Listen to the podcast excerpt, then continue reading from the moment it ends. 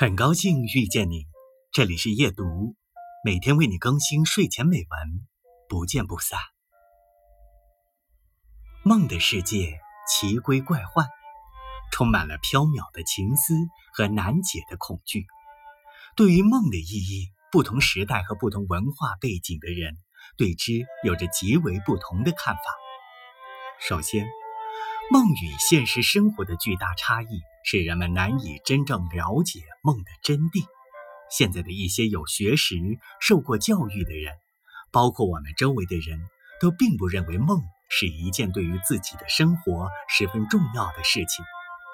我们会以一种十分随意的态度谈论自己昨天晚上做的稀奇古怪的梦，甚至以一种开玩笑的心情来看待弗洛伊德对于我们的潜意识的发掘。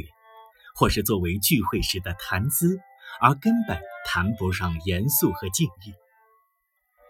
一些科学家认为梦是我们心灵的无意义和不值得研究的表现，比如我们现在在各类词典里所见到的，认为梦最多只是睡眠所经验的身体和感觉的心理反射。在认为科学能解决一切问题的人眼里，弗洛伊德。将人的梦境与欲望相联系的解梦方法，只不过是江湖医生的把戏而已。